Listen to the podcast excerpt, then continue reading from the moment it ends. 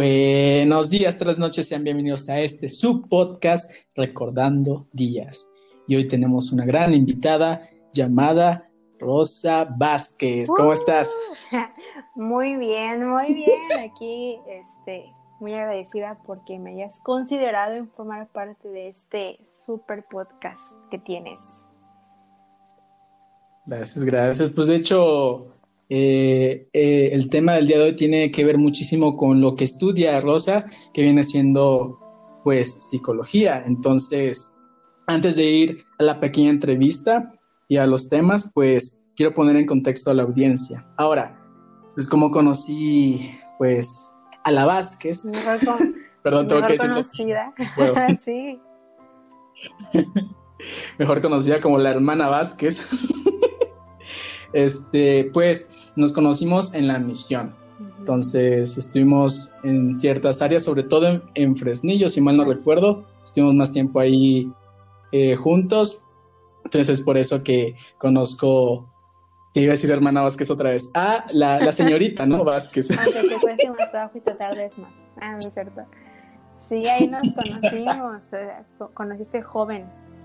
Este, así como el que se ríe cada rato, así es todo el día, todo el día así. Nada, la misión ya era serio, era ah. tranquilo, pero bueno. Acá, este... como no. no. No, pero sí, entonces, como nos conocimos en la misión y hasta la fecha, pues hemos tenido contacto, tal vez no, no diario, porque pues cada quien tiene que si sus estudios, trabajo, entre otras cosas, pero pues eh, es, una, es una gran amiga y pues por eso la, la tenía pues planeada en la lista, por así decirlo, de este podcast de los invitados, ¿ok? Entonces, ahora hacia la pequeña entrevista. Y quiero que nos Amigo, tu internet. ¿Se está allá? Sí, sí, te fuiste por un momento. Creo que ya.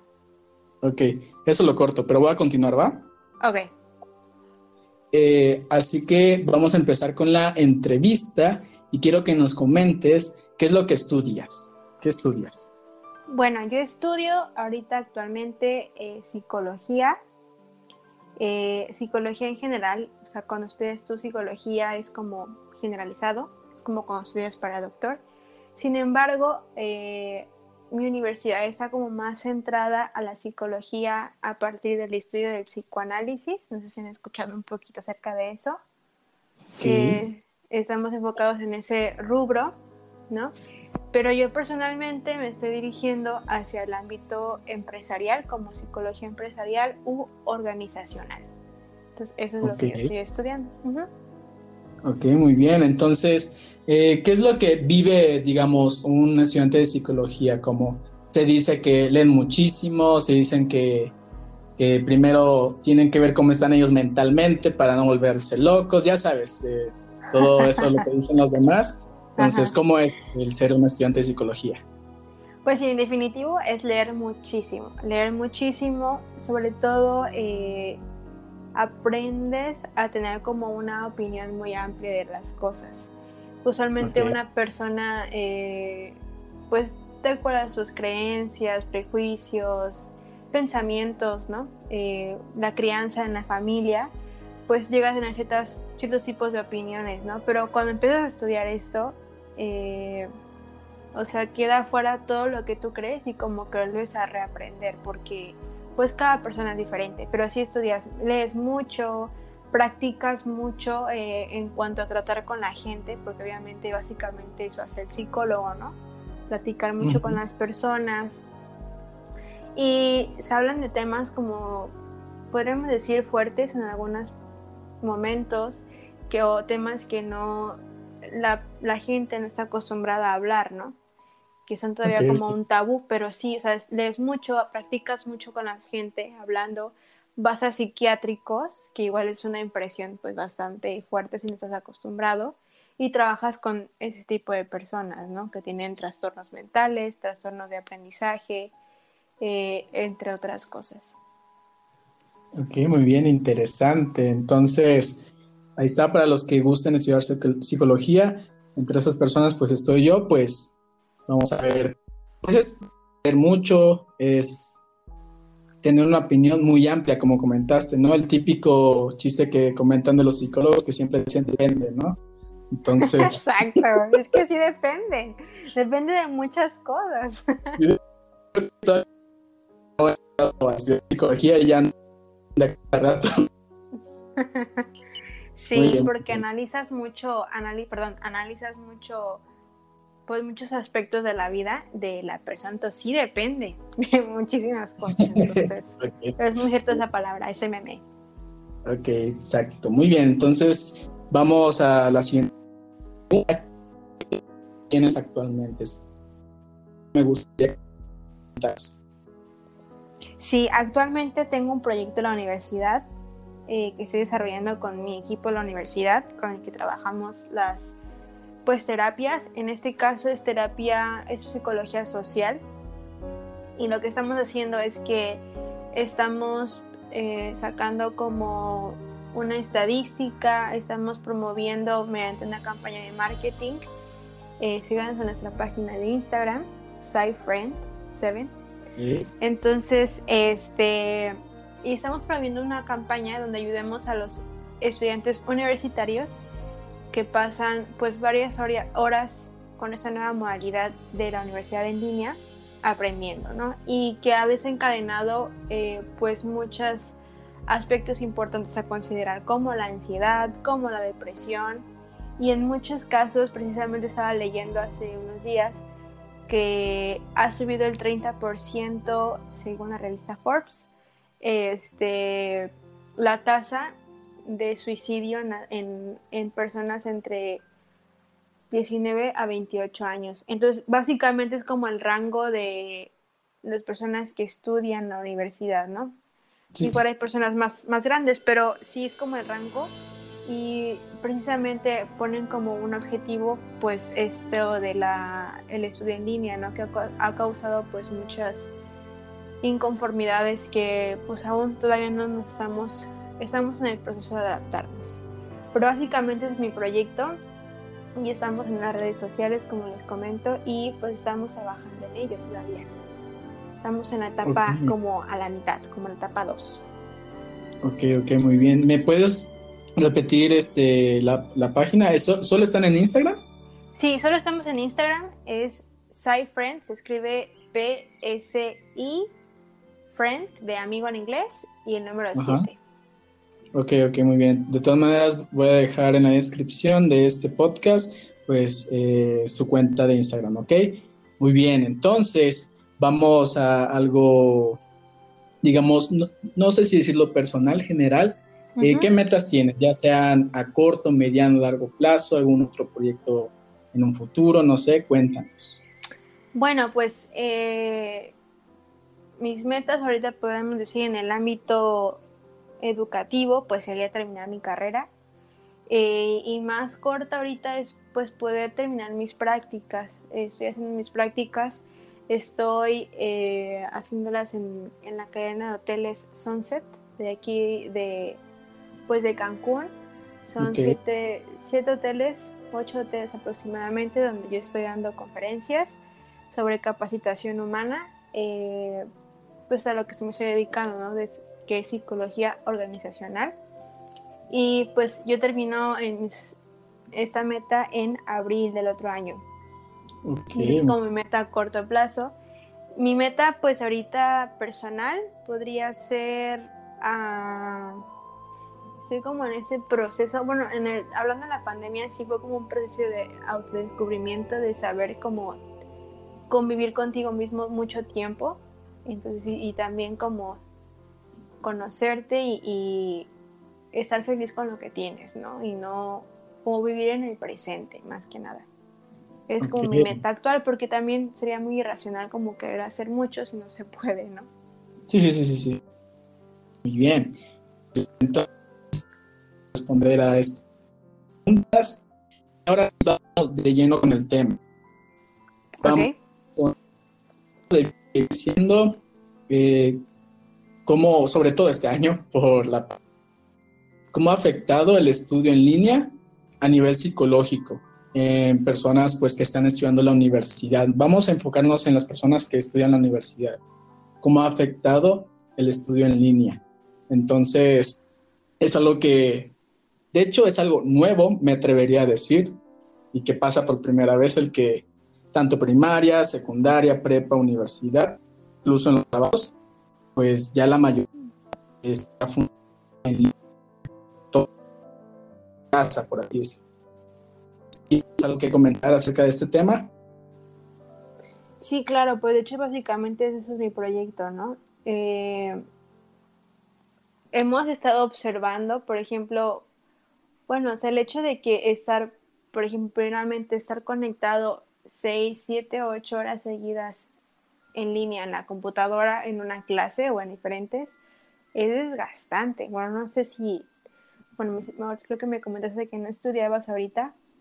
Sí, de hecho, como te podría comentar que sí, o sea, yo no estoy estudiando la universidad, como no entiendo eh, cómo se sienten ustedes, pero sí sé por parte de mi hermana que sí es muy pesado, por varios amigos que, que tengo de Carmen, de la misión, que sí están así, que, o sea, estoy estresado por tal cosa, a esta hora me tengo que levantar, después tengo otras cuatro horas de clase, como me comentan, y hasta yo solito ya me estreso que no estoy estudiando eso, así que hoy me quedo trabajando en la academia bailando, entonces como pero tengo como nada más cierta opinión por parte de los demás, pero cuéntanos tú que lo estás viviendo. Sí, o sea, al principio era como, wow, no tengo, voy a estudiar en mi casa, ¿no? Voy a poder estar en pijama todo el día. Pero de esta manera, o sea, llega un punto en que dices, así está padre y todo, pero también tu cuerpo, tu mente te pide salir, te pide ver cosas diferentes a tus cuatro paredes de la casa, ¿no? Y el hecho de que tengas como un lugar designado que es tu, escuela para estudiar o un lugar donde estudiar, pues sí como que tu mente se enfoca en eso, ¿no? Y vas como ya programado a que vas a estudiar. En cambio, cuando estás aquí en casa y pues obviamente cada quien se conoce, tiene como sus distractores, ¿no? Y, podemos, o sea, cuando tienes seis horas de clase al día, estar sentado seis horas de, de clase seguidas es súper cansado, o sea, frente a la computadora, igual visualmente es muy cansado. Y, por ejemplo, a mí personalmente tengo profesores que ya son muy viejitos. Y no están adaptados a vivir esta modalidad de, de estar en línea, ¿no? Y, y, se desesperan y como que sienten la tensión en la clase. Y como ellos se desesperan, también uno se desespera porque ellos no saben entonces es como que un, son varias cosas al mismo tiempo que pues se llegan a acumular, ¿no? Y por ejemplo, hablando de, la, estudiante, eh, aunque en algunas universidades sí, o sea, tú pagas ya desde un momento que quieres las clases virtualmente, desde antes de la pandemia, está lo mucho que daban sus clases son cinco horas pero a, la, a la semana, o sea, no son cinco horas diarias o más de cinco. Entonces, sí es como que un cambio muy repentino de un día para otro y que sí, o sea, sí te cansa mentalmente, te cansa físicamente, te cansa, yo hasta podría decir emocionalmente, porque no tienes esa parte de convivencia con tus compañeros, ¿no? O sea, no puedes como, ah, tengo una duda y pues entre todos a lo mejor platicamos y se resuelve. O sea, no. Es el hecho de de tienes una duda, pues ahora tú búscalo, ¿no? Y, a lo mejor tú lo entiendes de una manera que no es y te estresas y viene así como que la parte de que te bloqueas y ya no puedes seguir. Entonces sí es un poquito eh, frustrante en algunos momentos. O del internet, ¿no? Como nos pasó en la mañana a ti y a mí que intentamos hablar. Entonces empieza, empieza la clase y tú empiezas a o a exponer, que te toca exponer a ti, empieza a platicar, se va al internet, no te entienden y se pierde como el espíritu de la clase, ¿no? Así como que el, como el sabor de la clase, podríamos decirlo así, y se va, entonces ya no es lo mismo que cuando estás así enfrente de tus compañeros, de tu maestro. Entonces, eh, yo sí he escuchado como algunas personas adultas, por ejemplo, que dicen, ah, es que como este, ¿qué se quejan, no? Si, si lo toman en su casa, ¿qué más podrían hacer, no? O sea, no, no está pasando nada. Está fácil, ¿no? Ajá, exacto. Entonces, o sea, pero a ver, siéntate siete horas en la computadora, o sea, sí cansa. O sea, no manches. O sea, no te pases, ¿no? O sea, sí cansa y, y como te decía, al principio era como decir, ah, pues siete horas, siete horas tomando clases en casa, pues no suena tan mal, pero ya que lo vives, y no por un mes, o sea, ya, vamos hasta ahorita casi diciembre, entonces, o sea, ya, ya pesa, ya pesa eso.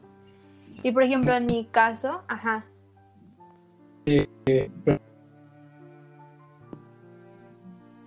Mira, voy a tratar de ponerme en el lugar de los que están en secundaria, prepa, universidad. Ahorita con los maestros, que también es muy difícil digamos que, estoy con, mi familia, ¿no? Con mi mamá, mi hermana, mi padrastro y demás. Y, tengo que, o sea, mi hermana en su cuarto, yo en la sala, eh, que si hay mucho ruido y te puedes distraer fácilmente. Al, al principio puede parecer que no, pero estás en la casa, no estás en la escuela. Claro. O sea, yo puedo simplemente chamaquear a la clase o al maestro si no sabe tecnología. Bueno, eso es lo que eh, yo haría bueno, si ahorita estuviera estudiando, si ahorita estuviera estudiando psicología porque me gusta, pues sí, pongo atención y todo. Pero si no, es así de que si me muteo, empiezo mejor ver una serie o juego Xbox, o me pongo a comer, o entre otras cosas, como si, si es muy, creo yo, difícil y para muchas personas, digamos, puede ser fácil, como así que, ah, pues no pongo atención, al rato leo todos los archivos que nos van a mandar. Entonces como sí siento que es muy estresante, es muy pesado, sobre todo por las opiniones que he escuchado de los demás. Y la verdad, yo no me imagino ahorita si ya me hubiese metido a estudiar, no sé cómo reaccionaría. Ahorita que vivo solo, tal vez sea muy difícil, como tú dijiste, por lo que nos pasó en la mañana, no pudimos grabar el podcast en la mañana, por, por, mi internet, porque aquí falla en las mañanas y en las tardecitas. Imagínate que tengo clase en la mañana de 8 a 2 y después de 2 a 6, como creo que no voy a poder estar presente en la clase y todo eso, entonces como me pongo a pensar en la situación de cuando vivía en mi casa, cuando vivo ahorita solo, sigue siendo difícil, sigue siendo algo estresante, algo que te puede preocupar, no puedo entregar las tareas a tiempo porque el internet o porque ya estoy cansado de estar sentado, necesito caminar un rato, entre otras cosas. Entonces, no, hombre, ya me estresé. Nada más de contarlo. Sí, y la verdad es que sí, o sea, bueno, también hay que verlo de una manera positiva, ¿no? O sea, es ganancia que nosotros podamos seguir estudiando. Lamentablemente, por ejemplo, en mi salón, antes de la pandemia éramos 25 y ahorita ya somos 13, entonces ya muchos han salido de estudiar por el, tema del dinero, ¿no? y digo, Si, si, es, si es una ganancia que uno pueda seguir estudiando. Sin embargo, o sea, el plan que tenemos con este proyecto es que podamos hacer como esta conciencia, ¿no? De igual darles herramientas a los chicos universitarios como nosotros eh, o de las personas que están estudiando en la universidad darles como consejos y herramientas en las que ellos pueden seguir incrementando su aprendizaje, porque eh, en, dentro de todas las encuestas que hemos hecho, dentro de la investigación que hemos hecho, o sea, algunos que nos dicen, o sea, es que me conecto y todo como aparto mi momento, como me enfoco en, en la clase, pero no aprendo nada porque no me concentro como cuando estoy viendo a la persona, ¿no? O como tú dices, ah, pues le tomo foto y luego lo, este, lo copio en mi libreta, ¿no? Para igual seguir poniendo atención, pero no es lo mismo. Entonces, el, el plan de este proyecto es que podamos hacer conciencia, ¿no? De, de cómo podemos ayudar a los chicos a mejorar su aprendizaje en línea durante este momento de pandemia, que va a terminar en algún, en algún momento, pero eh, pues mientras termina, que todavía falta, pues sí, este, apoyar en ese aspecto. Porque, por ejemplo, me pongo a pensar, bueno, en mi carrera, es un poquito más sencillo como seguir abordando los temas, ¿no? Pero por ejemplo, en una persona que estudia medicina, no, no manches. O sea, ¿cómo haces las prácticas? ¿no? Tú no te puedes poner ahí a jugar operando para que sean tus prácticas, o sea, no puedes, ¿no?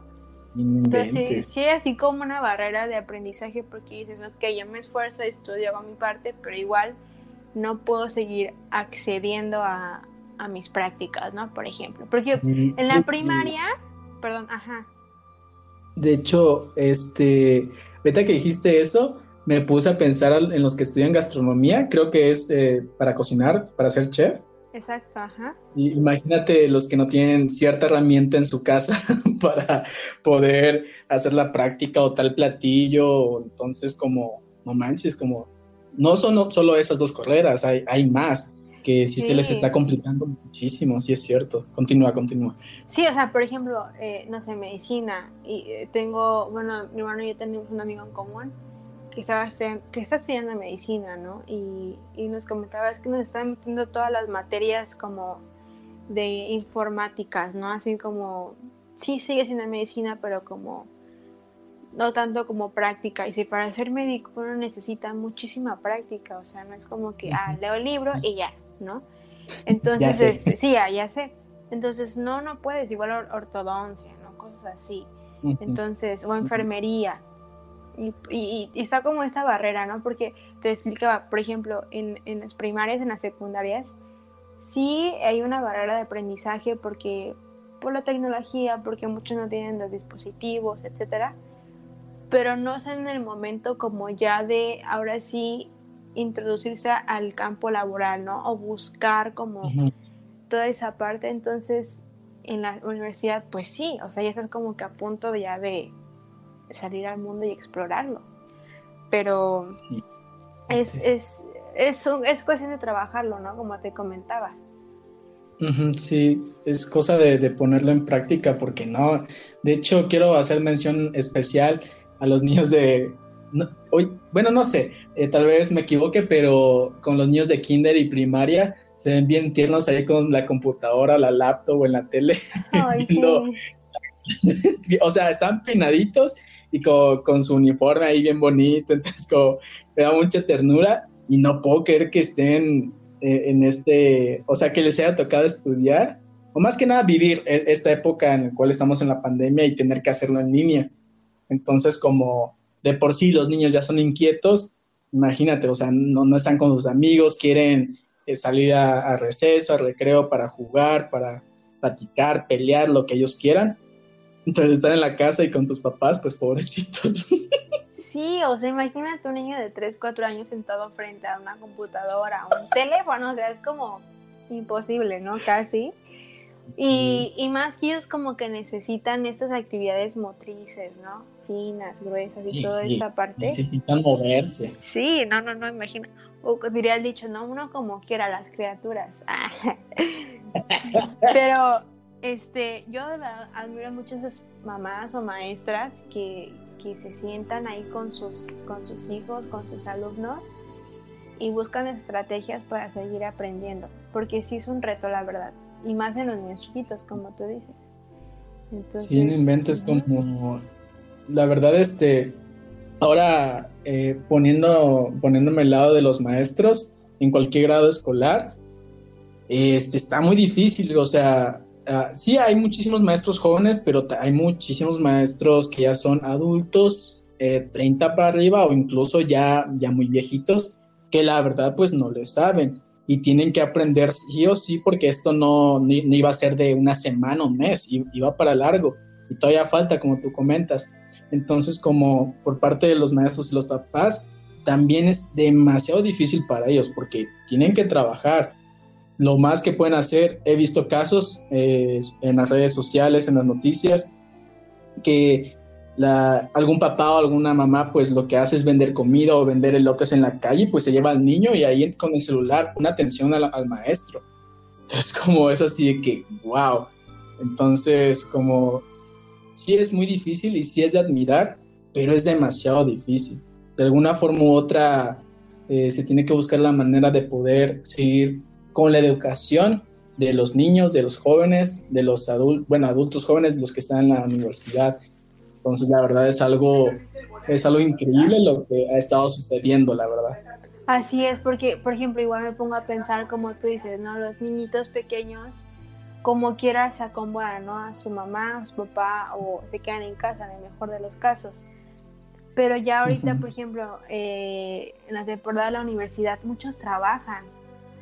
Entonces, entonces eh, sí, por ejemplo, en mi salón la mayoría trabaja. Y, y ahorita con lo de la pandemia, pues prefieren trabajar pues, a estar estudiando, ¿no? Porque, o sea, están, están trabajando prácticamente para pagar solamente ahorita su universidad, ¿no? Entonces, sí como que se combinan ahí en ese sector de, la educación de la universidad muchas cosas. Y es por eso que, estábamos como preocupados, ¿no? Porque justamente esta semana, como te comenté, son semanas de exámenes finales en, mi universidad. Mm. Y cada vez que pasaban lista, por ejemplo, no, ella se dio de baja, él también ya se dio de baja. Y, o sea, y dijimos, bueno, pues ¿cuántos vamos a quedar al final? O sea, ya casi terminamos y no es posible que, pues ya casi quedan, somos 13. Y sí, es como que, y muchos, o sea, lamentablemente igual muchos han perdido familiares y se han tenido que hacer cargo de sus familias, ¿no? Y tienen que trabajar. Sí, porque no es que se hayan, hayan dado de baja porque hay que flojera, ay, no, yo, yo hasta que regresamos a la iglesia, sino eh, tal vez el que haya fallecido algún familiar por, por este virus, este, que si necesitan trabajar para poder comer. O sea, sí es muy importante la educación, pero si nada más puedes pagar, eh, pagarte la universidad y no comes, pues está muy difícil. O sea, de por sí, para mí ahorita que nada más estoy trabajando, es difícil conseguir como la suficiente comida y que pagar la renta. Imagínate alguien que está estudiando y trabajando. Entonces, como si se combinan muchísimas cosas, que si llega el estrés, que si llega la ansiedad, que si la depresión, eh, eh, entre otras cosas, como la verdad sí es, ha afectado muchísimo y se está notando demasiado. Incluso he escuchado eh, aquí donde, donde estoy que muchas familias que, que, sí pueden, que sí pueden, este, así de que, ah, pues que estudien los niños en, la, en línea y todo eso, pero prefirieron sacarlos de la escuela y que cuando todo vuelva a la, a la normalidad, pues que ya entre normal. Entonces, como es así, que nada, prefiero que pierdan un año a que pues estén en la casa estudiando en línea. Y eso me sacó de onda. Pero hay otras familias que obviamente sí lo sacan porque eh, necesitan alimentar a su familia, necesitan esto y el otro, que son muchísimos los casos. Pero otros casos que sí es así de que no invento, o sea, ¿cómo no lo va a, permitir a que se siga educando aunque sea en línea. Entonces como eso sí me enojó y como los niños estaban así de que es que yo quiero estudiar, no importa si es en línea, y yo así que, yo callado, yo no podía comentar nada, yo no me quería meter en problemas. Pero sí, también se entiende que son malos casos, que simplemente, simplemente lo sacan porque pues no les alcanza ahorita, más porque muchos perdieron el trabajo, necesitan conseguir otro, trabajan en tres trabajos, entonces como la verdad sí, sí es muy difícil tanto para los estudiantes, los padres y los maestros. Sí, y o sea, como tú mencionas, son muchos factores que traen a nuestra vida en ese momento, estrés, ansiedad, eh, depresión, ¿no? Tengo una compañera, por ejemplo, que tiene mucho a, tener conductas depresivas muy feas, muy fuertes. Entonces, como ella, ella en este parcial, como le dijo al maestro, ¿sabe qué, maestro? Estoy en, en depresión repruébeme, o sea, yo no voy a pasar su materia aunque me esfuerce y es como, no, tranquila, mira que es que repruébeme, yo no voy a hacer nada, o sea, ya, ya sé que cuando soy así y no voy a pasar una materia. Entonces, por ejemplo, igual lo que tú comentas, de esos padres que, que dicen, ¿saben qué? Mejor prefiero que pierda un año mi hijo, ¿no? Y, y también, no es que esté mal, o sea, si te ponen, bueno, yo lo, lo veo de esta manera, o sea, si, me pongo a pensar, ¿no? Eh, el niño no, no va a aprender de la misma manera que como aprendía en su escuela, ¿no? Y como decíamos, ah, o sea, el, el, hecho de que, digo, sería, sería padrísimo que la madre pudiera estar sentada o el padre pudiera estar sentado con el niño las 3, 4 horas, 5 horas al día, pero la verdad es que no se puede, o sea, porque igual la mamá tiene responsabilidades en el hogar o si trabaja también tiene que salir. Entonces, es, son muchas cuestiones este, que hay que considerar, ¿no? Y por ejemplo, los niños pequeños, eh, pues ellos aprenden súper rápido, ¿no? Son bien como bien inteligentes. Entonces, que pierdan un año, en, en su caso no es como tan preocupante. Como ¿no? Ajá, exactamente. Entonces, este, porque aunque sí aprenden cosas importantes en ese momento, pienso que se pueden reforzar en algún otro momento, ¿no? Durante el crecimiento.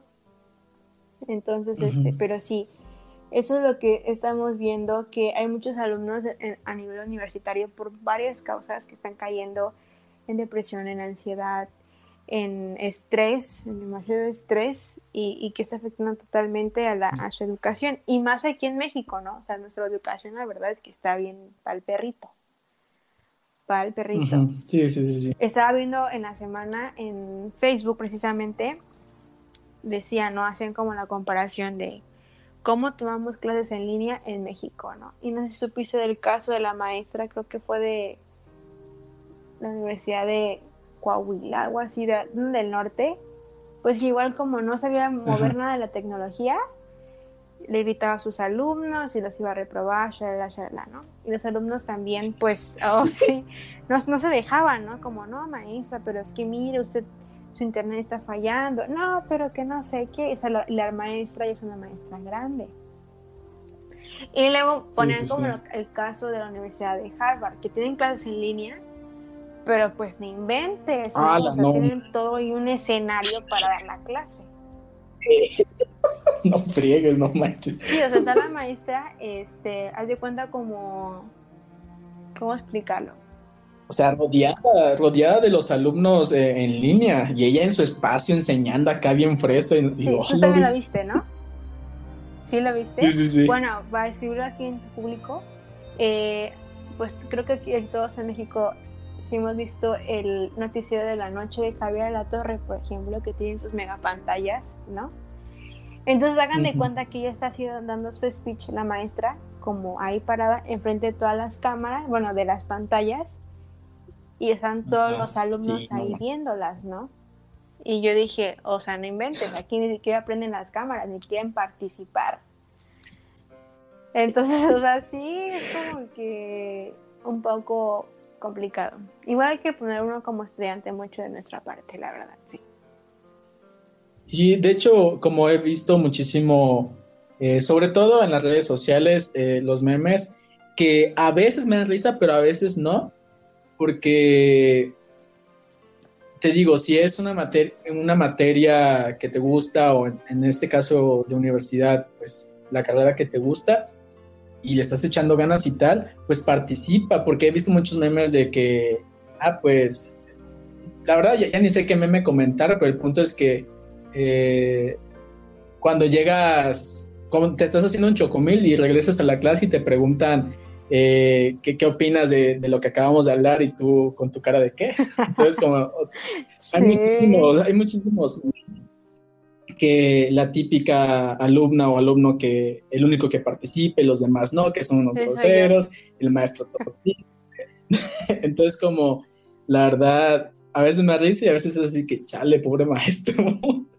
Entonces, como la verdad es, es algo que no se esperaba y es algo nuevo, porque no, vamos, no íbamos a saber cómo manejar todo eso porque es algo nuevo, no es algo que hayamos vivido antes. O sea, el año pasado no hubo una pandemia, el año 2018 no hubo una pandemia, 17, 16, o sea, nunca eh, pensábamos que esto iba a pasar. Entonces se combinaron demasiado, demasiadas cosas y pues afectó, que ahorita vamos a hablar de eso, afectó muchísimo, aumentó muchísimo más el estrés, muchísima más eh, depresión, que si muchos pensamientos acerca de que ya basta, mejor acabo con mi vida, que viene siendo el suicidio, este, estar una autoestima muy baja, entre otras cosas. Entonces, como la verdad, te afectó muchísimo para mal, pero qué bueno que tengan este proyecto para poder apoyar, pues, eh, a ustedes, a la, a la universidad y ojalá, pues a, pues, a muchísimas más personas que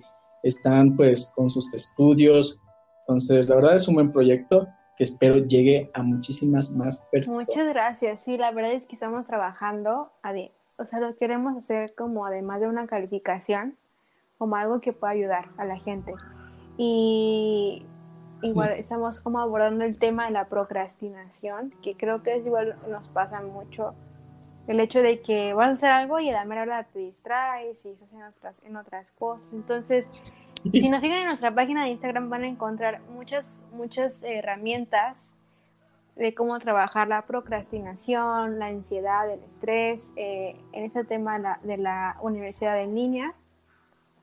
Y tenemos como igual, vamos a subir contenido, eh, algunos lives de, de, igual vamos a hablar sobre estos temas que nos van a poder ayudar a tener pues una mejor resiliencia en esto, ¿no? Porque como tú dices, pues nunca había pasado. Sin embargo, debemos igual como tomar la iniciativa, tomar eh, pues como esa energía, ¿no?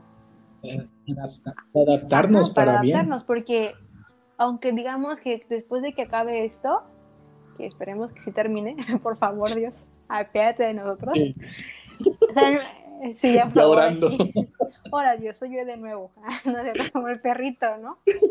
Este, sí pues, o sea, obviamente, al tener todo este aspecto de la pandemia, van a haber muchas cosas que no van a volver a la, a la normalidad, ¿no? Porque igual, pues nos dimos cuenta que hay reuniones innecesarias, reuniones que se pueden hacer en línea, ¿no? Que no tienes que ir al trabajo más temprano o quedarte más tiempo, o que hay herramientas virtuales que puedes utilizar para una mejor enseñanza, ¿no? Etcétera. Entonces, eh, el decir que vamos a volver a la normalidad es una mentira. Vamos a, volver a una mejor normalidad, ¿no? Una normalidad reinventada y, y, el chiste es que nosotros podamos adaptarnos, que podamos ser resilientes y para eso hemos creado ese proyecto, ¿no? Para poder ir introduciéndonos y adaptándonos más a esta nueva vida que tenemos. Ok, muy bien, muy bien, excelente. Entonces, pues ya que hemos abarcado un poco este tema, que todavía no lo vamos a saltar porque vamos a conectarlo ahora eh, con este punto que viene siendo que si el estrés, la ansiedad y la depresión, entre otros factores eh, que han afectado pues a los estudiantes. Entonces, como vamos a, a ese punto, a ver, pues yo no tengo ansiedad, bueno, no sé, porque no estoy, ya, ya aquí pronosticándome yo solo, pero me, gustaría que nos pudieras comentar qué es la ansiedad, porque eh, sé muy bien que hay muchísimos factores que es cuando empiezas a respirar demasiado rápido, te empieza a doler el pecho, empiezas a creer que lo que estás pensando es lo que realmente está es lo que realmente va a pasar, entre muchas otras cosas. Entonces, como la ansiedad no es solo eh, eh, dos, ¿cómo se diría? Dos rasgos, dos, dos consecuencias, no sé cómo decirlo, que, es ¿Qué nos lleva a la, ansiedad? ¿Qué es la ansiedad? Platícanos. Tú que ya estás a punto de terminar eh, la carrera de psicología. Ok, ok. Aquí se van a probar todos mis estudios. este es, el momento. de brillar. Eh, bueno, fíjate que muchas personas eh, es como muy común escuchar, ¿no? Ay, tengo, tengo ansiedad, ¿no? Pero ya uno cuando, cuando de verdad se empapa de esta información, es todo un tema, o sea, realmente es, es increíble cómo las personas que tienen ese trastorno. La, ansiedad es un trastorno. entonces, eh, la ansiedad básicamente es una preocupación excesiva eh, que se produce por días, puede ser, eh, igual puede estar ausente por algún tiempo y volver a retomar, ¿no? Y es como una preocupación que nos sobrepasa básicamente, ¿no? Y, esa preocupación no sabemos cómo abordarla. Entonces, em, muchas de las, de las personas o básicamente se enfocan como en las cosas inciertas que pueden pasar, ¿no?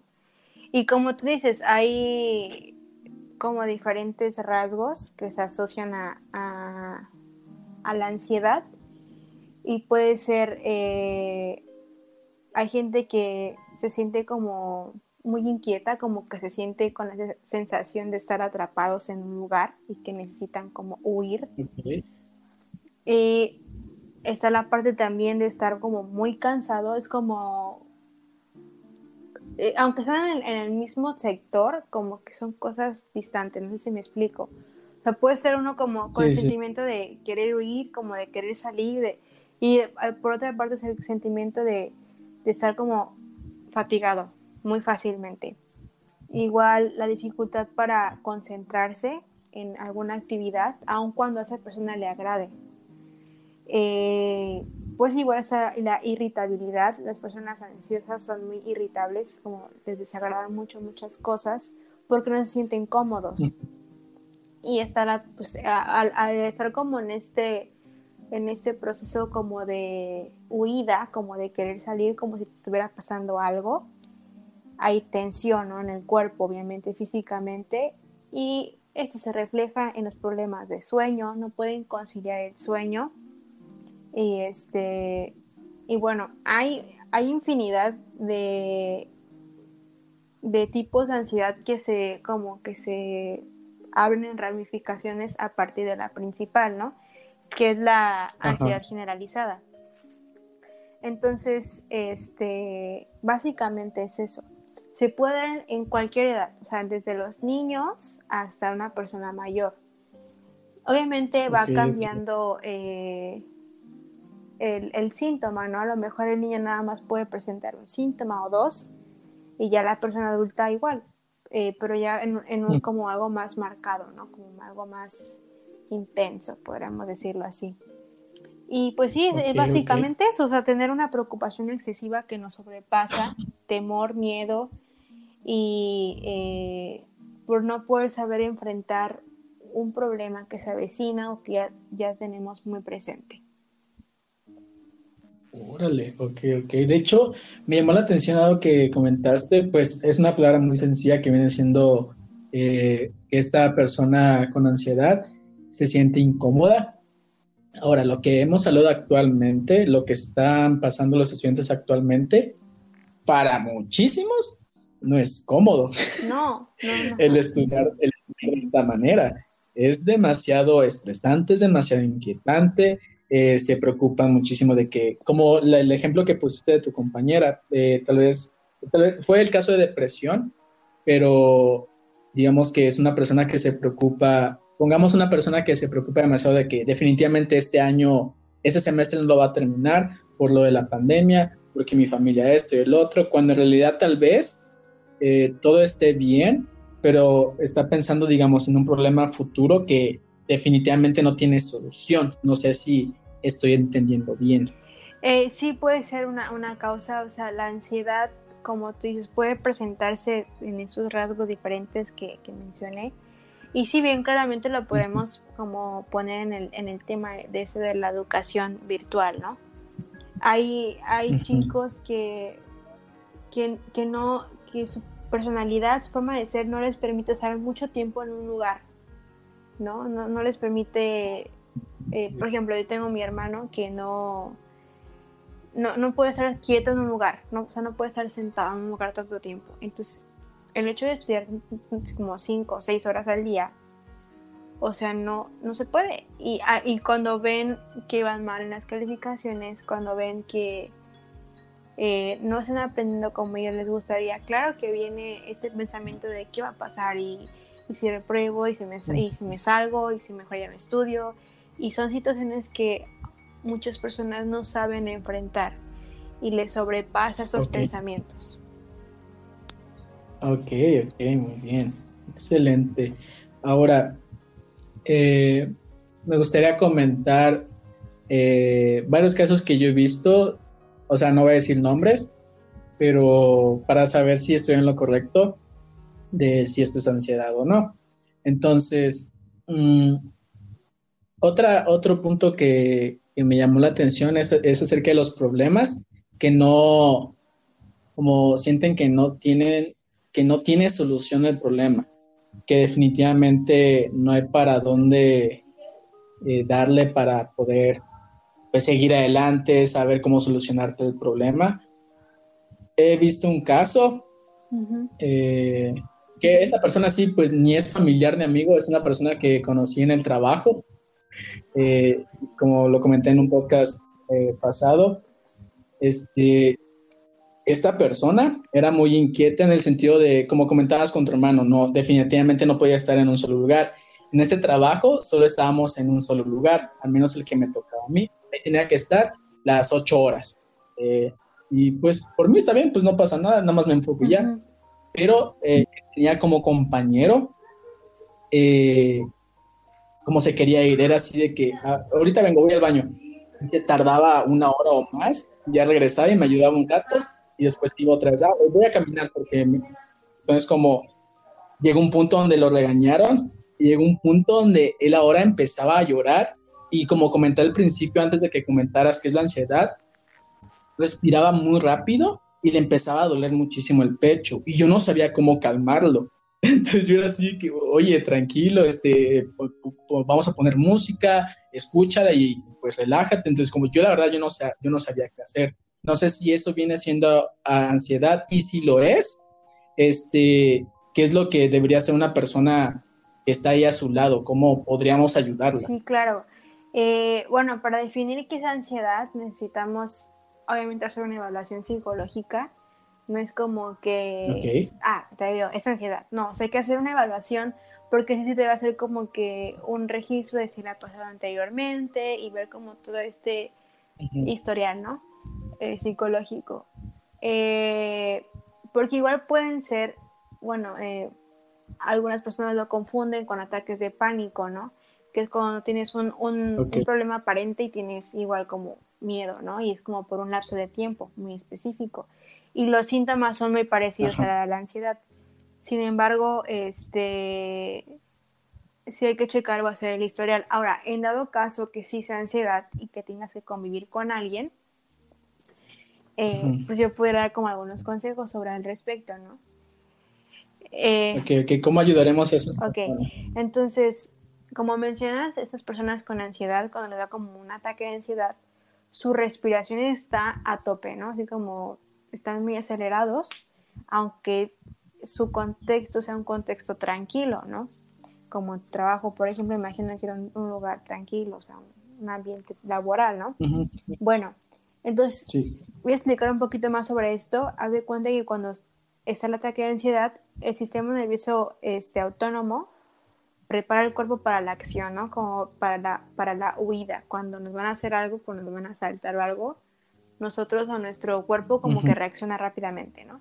Se de cuenta que como cuando te fuera a pasar algo, así está nuestro cuerpo en, en, un ataque de ansiedad, ¿no? Como muy despierto, muy estresado, muy sin saber qué hacer. Entonces, segregamos adrenalina, noradrenalina, este, nuestras pupilas se dilatan para tener una mayor eh, agudeza visual y estamos como en este procedimiento, ¿no? De, ver qué está sucediendo. Y obviamente nuestra, nuestra presión sanguínea sube y nuestros músculos se ponen como rígidos, tiesos. Entonces todo esto es un es, todo un panorama que debemos como entender. ¿Por qué? Porque a través de la, de la respiración diafragmática, se llama ese tipo de respiración, nos puede ayudar a, tranquilizarnos. Esta respiración es como, para poner un ejemplo, como muy burdo, como, como respira Darth Vader en Star Wars, así. Entonces, como debe ser profunda y lenta porque obviamente al oxigenar nuestro cuerpo, nuestra mente, pues todo lo demás va a ir también tomando el ritmo correcto. Igual las personas que están en, en, esta pues etapa de ansiedad, en este, en este proceso, eh, tienen muchos pensamientos negativos, muchísimos. No sé si tu compañero los expresó en algún momento, pero yo sí he escuchado y he platicado con personas ¿no? y que me dicen, es que siento que me estoy muriendo, es que me está dando un paro cardíaco, es que siento que me va a explotar la cabeza, es que... Sí, de hecho, mi compañero, y sí, es que era un lugar eh, muy frío, o sea, teníamos nuestro uniforme y todo eso, pero él tenía mucho miedo de, o sea, de que tuviera un accidente eh, por estar mucho tiempo ahí. Sí tenía mucho miedo y estaba muy nervioso por eso, ok, ok, ok. sí, entonces, o sea, viene como esto de, ¿y si me muero? ¿Y, si, ¿Y qué voy a hacer aquí, no? O sea, aquí ya muerto, ¿no? Y es como que se visualizan ya en la peor escena de la, del momento. Entonces, lo que se debe hacer en ese momento, si uno está acompañando, es ayudarles a que ellos se, se planteen preguntas de acuerdo a lo que están mencionando. Por ejemplo, siento que me voy a morir, ¿no? Siento que me estoy muriendo. A ver, ¿te vas a morir? ¿No? Y recordar que, es, eh, que la ansiedad es una emoción. Entonces, ¿te vas a morir? Y, o sea, como analizar, no, no me voy a morir. Ok, respira, ¿no? O es que me va a explotar la cabeza. A ver, ¿realmente te puede explotar la cabeza? Pues la respuesta puede ser no, ¿no? Al menos que, pues sí, te pase, que te pase una aplanadora en la cabeza, pero no. Entonces, este, sí, ser muy, eh, tratar de como de poner su atención en otros aspectos que no, que la están desviando o que le está pensando en cosas negativas. Como, aspectos muy obvios, ¿no? Por así decirlo, porque, digamos, eh, hacernos preguntas así para las personas que tienen ansiedad, así que, a ver, voy a morir y darte cuenta qué está pasando a tu alrededor, o sea, estás en tu cama, estás eh, nada más, eh, apenas estás a punto de comer, como hay muchas personas que les da ansiedad por algún tema, entre otras cosas, entonces, como te desvían exageradamente y se olvidan lo que está pasando a su alrededor, ¿no? Claro, sí. Cuando la verdad no, hay ningún riesgo de que les explote literalmente la cabeza. Exacto, o sea, ser como consciente de lo que te está pasando a tu alrededor. Y, Ahorita, actualmente. Ajá. O sea, como tú dices, estoy en mi cuarto, estoy eh, acostada, porque igual eh, esos, esos ataques de ansiedad pueden venir en cualquier momento. Obviamente hay más, eh, puede ser más susceptible la persona si se encuentra en un ambiente que se sienta como más aludido, ¿no? Pero puede pasar que esté en su casa y, de repente le dé. Entonces sí, como si alguien está con él, por ejemplo, tú en tu trabajo, como tratar de como centrarlo, ¿no? A ver cómo estamos en el trabajo, estamos haciendo tal cosa, no te va a pasar esto, eh, hacerle preguntas en que la concentración pueda trabajar en, en, él, en que pueda entender en ese momento que no está en peligro su vida. Ok. Ok. Muy bien. Ahora, eh, igual la persona debe dar como instrucciones claras de lo que de lo que está de lo que debe hacer la persona. Por ejemplo, si tú estás con tu compañero, decirle respira, respira lentamente. ¿No? Y, estar ahí acompañándole. Hay muchas personas que a lo mejor por no saber y no tener una experiencia previa, pasan como esas eh, etapas, eh, ataques de ansiedad a sus amigos, familiares, y que lo primero es que les dicen, tranquilízate. O sea, no se va a tranquilizar, como cálmate, no exageres. Ajá. Ya no seas llorón. Exacto. Entonces, es lo peor que le puedes decir. No, no, no, al contrario, va, va a hacer que se altere más, ¿no? Que esté más ansioso. Entonces nunca digan esas palabras, por favor, si quieren ayudar a sus familiares, pero sí den eh, instrucciones claras, ¿no? Decirle, respira lentamente, esto es solo ansiedad, tú estás seguro, yo estoy aquí contigo, te estoy apoyando, no te voy a dejar solo eh, esto va a terminar eh, y ya, ¿no? O está bien tener miedo, pero vas a estar bien. Porque en, parte eh, siento y pienso que muchas de las personas que tienen esos ataques de ansiedad, como decíamos, es porque les sobrepasa una emoción y no saben cómo abordarla, ¿no? Y, por ejemplo, yo tuve mi abuelita, que le mando un abrazo y un beso ojalá escuche este podcast. Este, saludos. a mi abuelita. Ella tiene muchos ataques de ansiedad y, y estuvo aquí viviendo en mi casa algún tiempo. y se ponía muy, muy mal, muy, muy mal. Entonces, eh, cuando llegábamos, luego la dejábamos aquí en la casa y íbamos al súper, que te gusta lo mucho? Una hora y bastaba esa hora para que se pusiera muy mal, muy, muy mal. Y llegábamos, mi mamá y yo, eh, y estaba como súper desesperada, dando vueltas, sudorosa, llorando. Eh, y no, hombre, ella ya había armado una escena catastrófica para nuestra muerte, ¿no?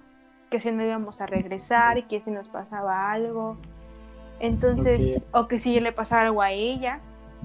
Entonces yo, yo llegaba y o sea, decirle eso, ¿no? Como tranquila, respira. Bueno, tranquila, no, perdón. Respira, respira hondo y estamos aquí, estás a salvo, estás bien, eh, no estás sola, esto va a pasar y, y, está bien sentir miedo, porque a lo mejor le da miedo estar sola, ¿no? A los adultos mayores ya les da miedo permanecer mucho tiempo solos. Entonces, como repetir estas cosas y hacerles sentir seguros y acompañados sobre todo. Entonces, ayudarlos a que puedan enfrentar este miedo que no entienden muchas de las veces. Ok, ok, muy bien. Entonces, y escucharon, no, no le empiecen a decir a una persona que tiene ansiedad que se calme, que no exagere, que no sea llorón, que, o sea, no le digan esas cosas porque lo van a alterar más. O sea, sean pacientes, sean, sean buenos, no manchen. O sea, no se pasen de lanza. Sí, o sea, como acaba de decir Vázquez, que acérquense a ellos, eh, traten de decirles que, está, que todo va a estar bien, que están seguros, mira, yo estoy aquí, todo está bien, yo te voy a proteger, este, ¿qué necesitas? No sé, como realmente ser pacientes con esas personas, porque eh, necesitan, muchas veces no pueden solos, así que necesitan a alguien más, entonces como realmente no sean malos, no se pasen de Así es, es, es mucha paciencia, de verdad es mucha paciencia. Y yo creo que, bueno, si alguna vez han tenido algún ataque de ansiedad, los que lo hayan tenido van a comprender un poquito más a estas personas. Pero si nunca has tenido un ataque de ansiedad, sí es un poquito complicado explicarte, ¿no? Porque hasta que no lo vives, sí puedes comprender un poco más. Ahora, igual hay muchos ejercicios, ¿no? Eh, para controlar la ansiedad. Por ejemplo, cuando pasan estos ataques de ansiedad, podría sugerir uno, por ejemplo, que es decir la persona, piensa en una figura, que la piense, ¿no? Después de que la piense, a ver, dime cuántos lados tiene esa figura. No sé, tres, cuatro, cinco, ok, que te los cuento uno por uno. Ahora piensa en un color y que elija un color. ¿Qué color es? Y que diga el color. ¿Por qué te gusta ese color? Bueno, ahora pinta la figura con ese color que, elegiste, la figura, la figura que tenías. ¿Te gusta cómo quedó la figura? Y después eh, seguimos con que le agregue una textura a la figura y posteriormente se le puede agregar que esa figura con textura la convierta en un número y preguntarle qué número elegiste, ¿no? Y hacer como esta secuencia ayudándolos a que puedan como tener una concentración fija en, otros pensamientos, básicamente, ¿no? Y obviamente, este, darles, ayudarles a tener una meditación. La meditación es una muy, muy buena herramienta. Eh, y hay diferentes cosas, ¿no? Como tú decías tu compañero, ponerles música relajante, eh, o bueno, ahorita en internet ya hay muchas como relajaciones guiadas, meditaciones guiadas de 5 minutos, 10 minutos, son muy buenas también. Igual que tomen agüita, este, nueces, eh, cosas que puedan hacer que su concentración se focalice en algo, ¿no? Y, y no en lo negativo que están pensando en ese momento. Qué muy bien, eso no lo sabía, lo de las figuras, qué chido. Pues hay diferentes técnicas, y bueno, ahorita mencioné esta, pero hay muchísimas, o sea, hay muchas, muchas que puedes utilizar. Excelente. Muy bien, muy bien. Entonces, ya que saben lo que es la ansiedad, cómo ayudar a alguien que tiene ansiedad o alguien que, que nos está escuchando y tenga ansiedad, pues sepa qué hacer. Si no tiene alguna persona cerca, ya saben en qué pueden pensar, qué preguntas hacerse para que puedan pues deshacerse de este trastorno, ¿ok? Entonces, vamos ahora al siguiente tema, que viene siendo la depresión, ¿ok? Entonces, eh, vamos a comentar qué es la depresión, eh, por qué se da la depresión, porque no se da solo por una cosa, no se da solo por dos cosas, tres cosas, se da por muchísimas cosas. Que si eh, el amor, que si la familia, que si algún amigo o amiga, que si algún, que si la escuela, entre, entre otras cosas. Entonces, como me gustaría que nos explicaras qué es la depresión, como cuáles son los síntomas o, los rasgos de, saber de que una persona está en depresión. Ok, pues bueno, básicamente la depresión es una tristeza muy grande, es un sentimiento de infelicidad, de sentirse abatido, derrumbado, muy, muy grande. Para explicar un poquito mejor, haz de cuenta que está como por niveles, ¿no? Eh, primero está la tristeza normal, que todos los seres humanos hemos sentido tristeza en nuestras vidas, sin embargo, sabemos cómo afrontarla, ¿no? Pero después de ello viene eh, algo que se llama distimia. Que, distimia. ¿Cómo? Distimia. Distimia, ok. Eh, es igual un, un trastorno. Y después de eso es la depresión, ¿no? Como que van grados, tristeza, distimia y depresión. La depresión ya es un estado de tristeza que lo sobrepasa por completo a las personas, ¿no? Entonces, eh, obviamente la depresión es un estado de, ánimo deprimido la, mayor parte del, día, del tiempo, de tener desesperanza, de tener un vacío. Igual se va el interés por actividades que anteriormente nos gustaban o que disfrutábamos hacer se, se pierde en muchas de las ocasiones hasta el, apetito, ¿no? Las ganas de comer. Y muchas personas como adelgazan muchísimo por eso. Muchísimo, muchísimo. Igual eh, hay insomnio, hay gente que pasa días sin dormir. Eh, o al contrario, viene el hiperinsomnio, que es cuando duermes de más, o sea, pasas todo el día dormido.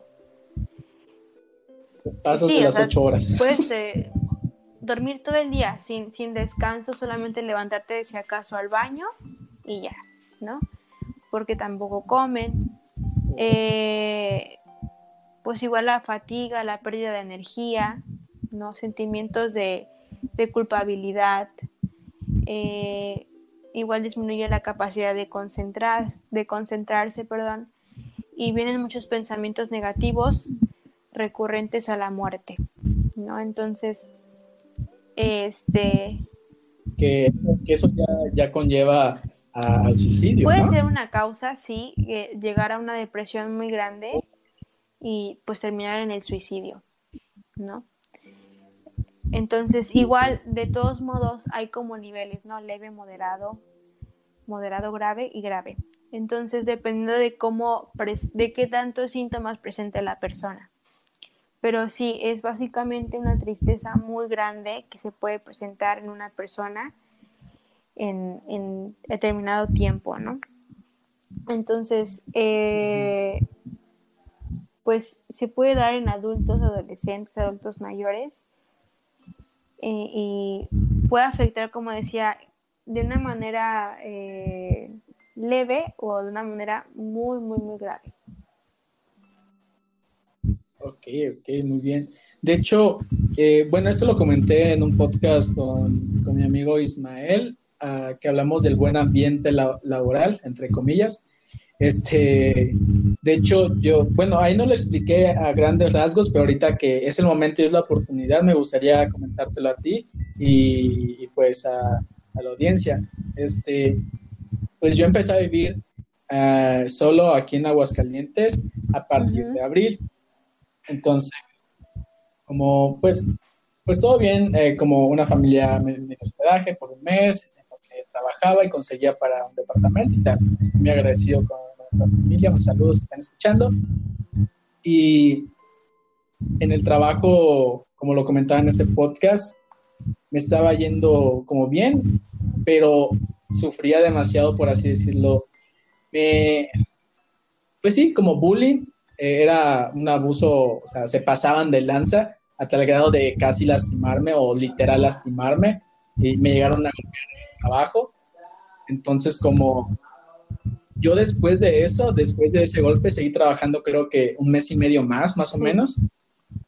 Este, y empecé como todo, o sea, yo llegaba del trabajo y pues eh, comía, veía la tele, veía videos, como trataba de sentirme animado porque era un día pesado y todo eso, pues lo normal, la rutina.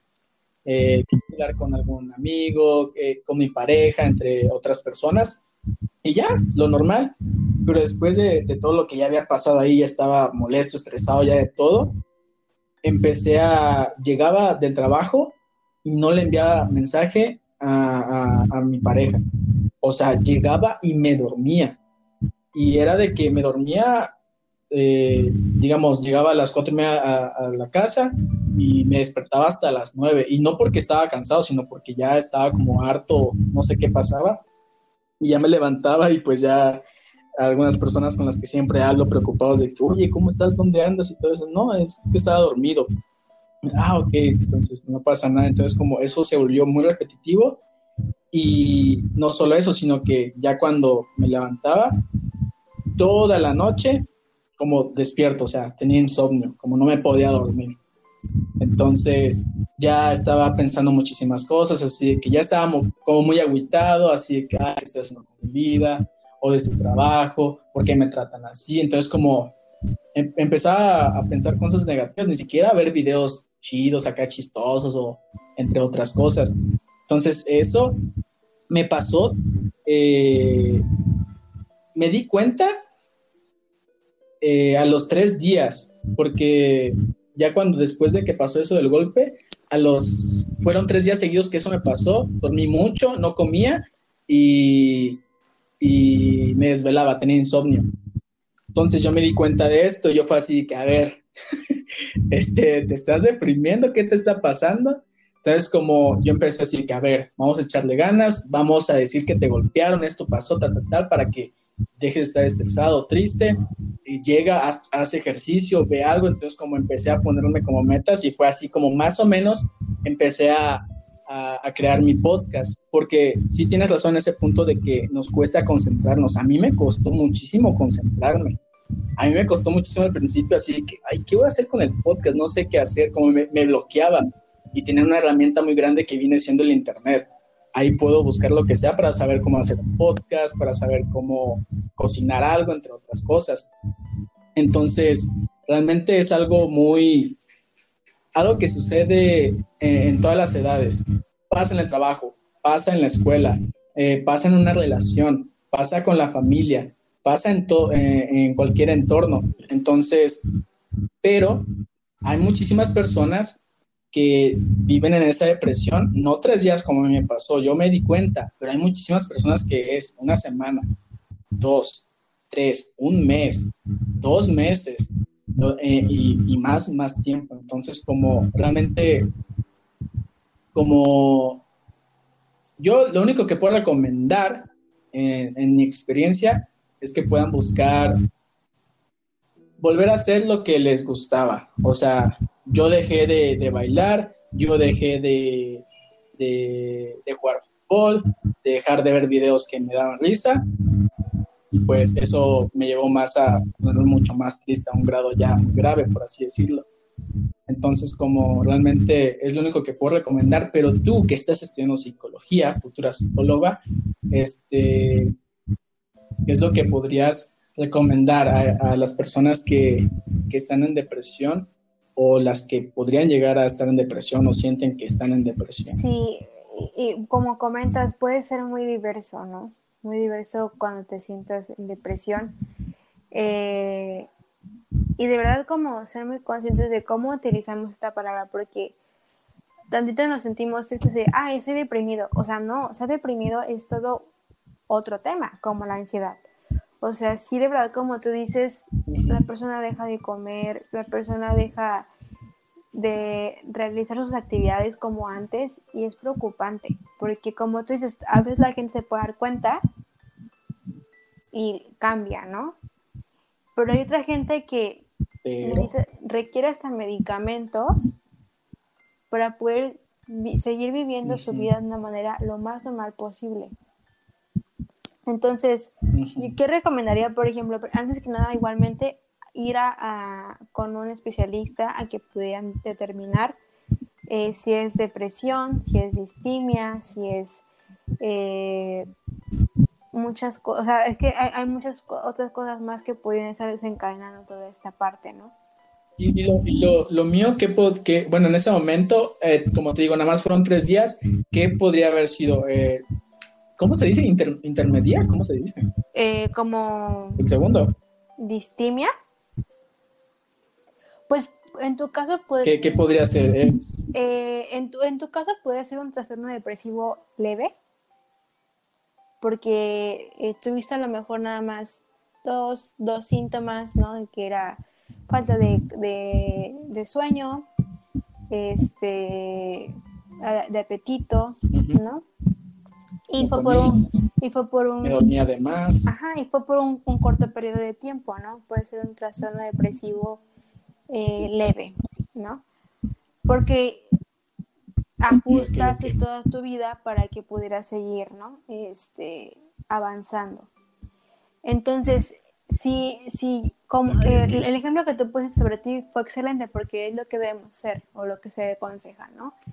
Es poder buscar actividades o cosas que nos, eh, nos traigan pues buenos sentimientos de felicidad, de positivismo, de trabajo, ¿no? De sentirse útil.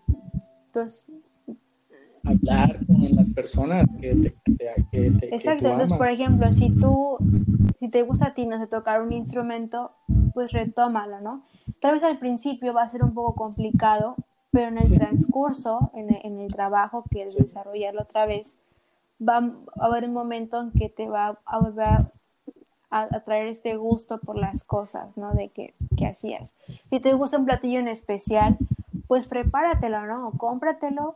Este, si te gusta eh, hacer ejercicio, retómalo. Si te gusta bailar, ¿no? En tu caso, pon música y ponte a bailar en tu casa. A lo mejor no, no quieres ir a un lugar eh, fuera, ¿no? De tu casa, porque a lo mejor no te sientes a gusto.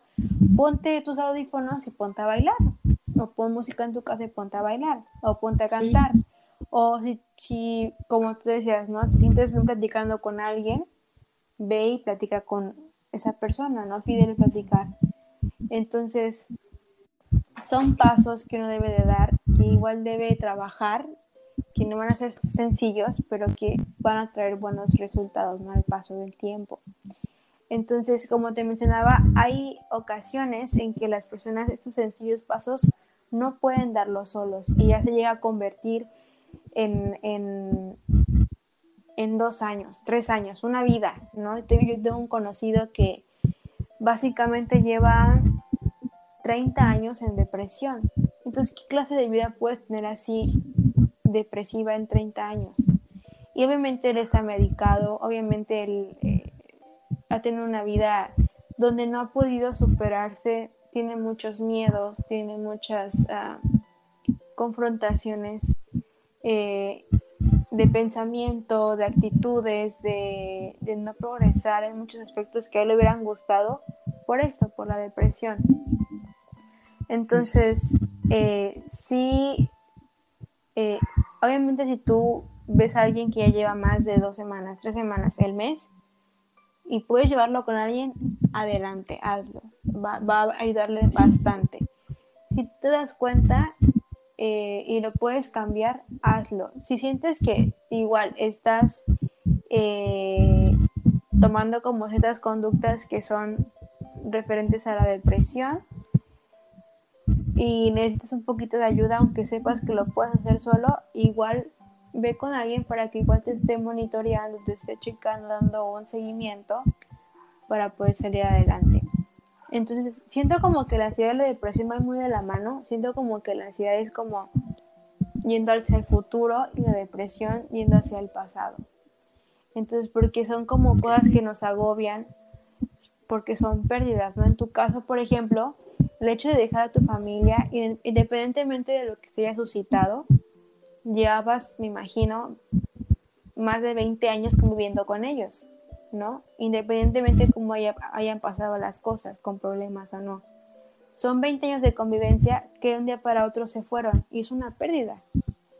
Entonces, obviamente, aunque uno ponga a veces la mejor actitud, este, no sabemos controlarlo. Se va de nuestras manos y poco a poco, sin que nos demos cuenta, dejamos de hacer cosas, ¿no? Como comer, simplemente como comer. Sí, no manches, lo básico. Lo básico. que tú dijeras, ¿cómo una persona se puede quedar sin comer? Pues sí, sí pasa de verdad, o sea, sin bañarse, sin arreglarse.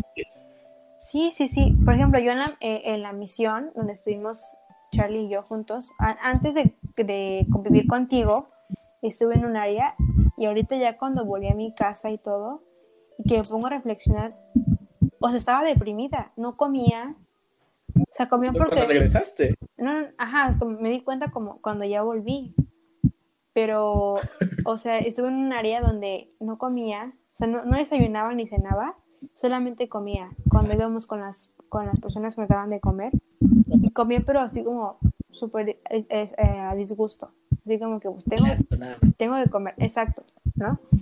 Eh, no dormía y cuando llegaba la mañana no tenía ganas de pararme, no porque no tuviera sueño, sino porque no tenía ganas, o sea, no, me nacía. No, sí, y, y me, me, quedaba ahí, la verdad sí, lo, lo, tengo que aceptar, si alguien miembro de la iglesia escucha esto, me paraba tarde, ese cambio me paré muy tarde, muchos días. Y, y yo en mi mente como, o sea, ¿por qué? Porque yo no soy así, o sea, yo no, yo, yo no dejo de comer, yo no, o sea, y me sentía como toda sin chiste, o sea, tú sabes que soy como bien relajista. Sí, sí, sí. Y así como Charlie que siempre se anda riendo con su risita característica.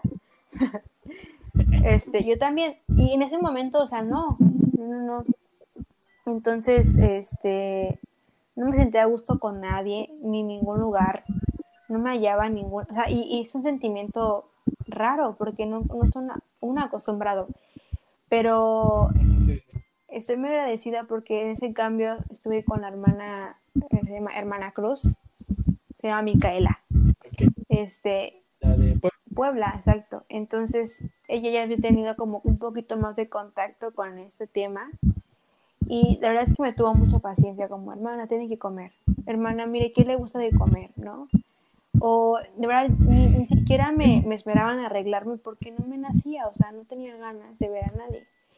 Entonces ella como hermana vamos a arreglarnos, hermana vamos a maquillarnos, hermana vamos a hacer el otro. Y fue como una persona que me estuvo animando a hacerlo, ¿no? Y si yo aconsejaría que si conocemos a una persona que está pasando por eso, seamos muy pacientes, seamos muy eh, conscientes de que no es algo sencillo, no es como que se estén haciendo, o no, o sea, es, es, un, es un tema muy importante y, y que hay que ayudar. Como, no, es que les guste estar en depresión, o sea, no, es algo que a todos nos encante, la verdad, ¿no? Entonces, como, sí, la verdad, como tú dijiste, lo vuelvo a repetir, eh, que podamos ser pacientes con, con estas personas, incluso con nosotros mismos, porque a mí me tocó de que al volver a hacer de que voy a ver videos de baile y animarme así, me animaba.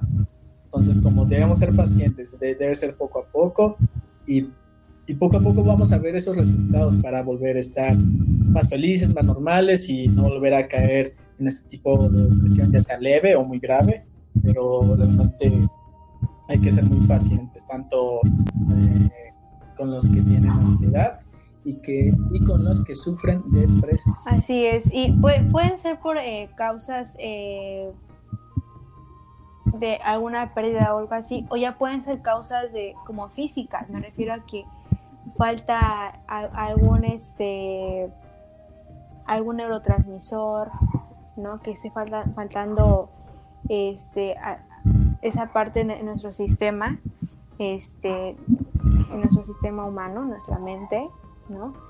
Entonces sí es necesario en algunas ocasiones eh, utilizar medicamentos. Es por eso que no, no digan como, ay, tengo depresión. Vayan con alguien que, que les pueda ayudar y en dado caso que tengan que tomar medicamentos, sean muy cuidadosos porque estos medicamentos sí son como muy exactos, si no pueden causar otras cosas. Sí, sí, no, no, no es un tempra, no es un pepto bismol. Sí, no, no, son, son súper fuertes. bien, entonces, eh, para nuevamente repetir estas sugerencias, estos consejos, tanto para las personas que tienen ansiedad y depresión, sean pacientes, eh, no, no, los critiquen luego, luego, no, no los juzguen, ayúdenlos mejor, o sea, no les digan cosas muy negativas o hacerlos sentir mal, apóyenlos, sean amables, este, y sepan estas cosas muy básicas, como nos comentó Vázquez, que con las personas que tienen ansiedad, les hagamos saber que todo está bien, aquí estoy, te vamos a apoyar. No empiecen con lo otro que es muy negativo, que viene siendo, ya cálmate, no llores, no seas llorón, relájate, estás exagerando, no. Este, realmente conocer estas, esas maneras para ayudar a, las personas que tienen ansiedad, les va a ayudar, les va a servir de algo sí o sí, estoy seguro. Entonces, también lo mismo con las personas que tienen depresión. Eh, no nada más lo digan así porque ya, así que, ay, estoy triste, creo que es depresión. No, vayan y chequen para que alguien les dé un profesional de análisis y demás puedan saber qué es lo que tienen que hacer. Entonces, realmente son temas muy, muy importantes y que se vive día a día muchísimo, sobre todo en los jóvenes. Que te quiero recordar, Vázquez, que, eh, bueno, ya no solo nos escuchan jóvenes de 13 a 17 años, ya nos escuchan un poquito adultos, que sí, de 18 entre 30 años, estoy muy feliz por eso. Entonces, realmente les va a ayudar muchísimo lo que han escuchado parte de la futura psicóloga. Ay, sí, gracias. Igual sigo aprendiendo, chicos, así que si dije algo erróneo tal vez, discúlpenme, pero sí, sí, sigo aprendiendo, sigo estudiando, sigo capacitándome, pero la verdad es que la mayor parte de las consultas que he dado o que he podido atender, los acompañamientos que he podido ofrecer, todas la mayor parte han sido por ansiedad o depresión. O sea, es como que lo más habitual en escuchar en una, en una consulta psicológica lo más, común. Entonces sí es como un tema que se dice muy fácil, pero que actualmente sí está haciendo mucho daño a la sociedad. De hecho, eh, como a tres, cuatro casas de mi casa había un chico eh, que era, era homosexual, ¿no? Iba conmigo en la, en la escuela un año menor que yo. Y un día no, no supo cómo manejar todo este tema eh, y bueno, estuvo ahí como todo un, tema porque en su casa, según decían que no era homosexual, pero en la escuela todos sabían que sí lo era y que tenía hasta novios, ¿no? Entonces era como que vivir dos vidas a la vez. No sé cómo lo haya manejado en su hogar, pero sí, y este chico terminó suicidándose a unas cosas de mi casa. Y, fue una escena muy, muy fea, muy fuerte. Entonces, cuando no sabemos, cuando no lo expresamos, no lo externamos, podemos llegar hasta el suicidio. Y eso es algo pues muy triste, ¿no? Para la familia. Eh, entonces sí, ayuden unos a otros, sí escuchen a sus amigos, sí traten de estar en contacto con las personas. Ustedes cuando se sientan abrumados o cuando otras personas se sientan abrumadas, escuchen, dense el tiempo de escucharlos. Sí, definitivamente. Y otra cosa, creo que eh, tal vez me apoyes en esto. Eh, bueno, yo, yo creo que sí, definitivamente que sí. Muchas personas, sobre todo los jóvenes, eh, de 13 a, no sé si 28, la verdad no sé, me atrevería a decir cualquier edad. Bueno, los niños pues son, están en escuela, pero este, piensan, toda la gente, muchísima gente piensa que el ir al psicólogo como psiquiatra está mal.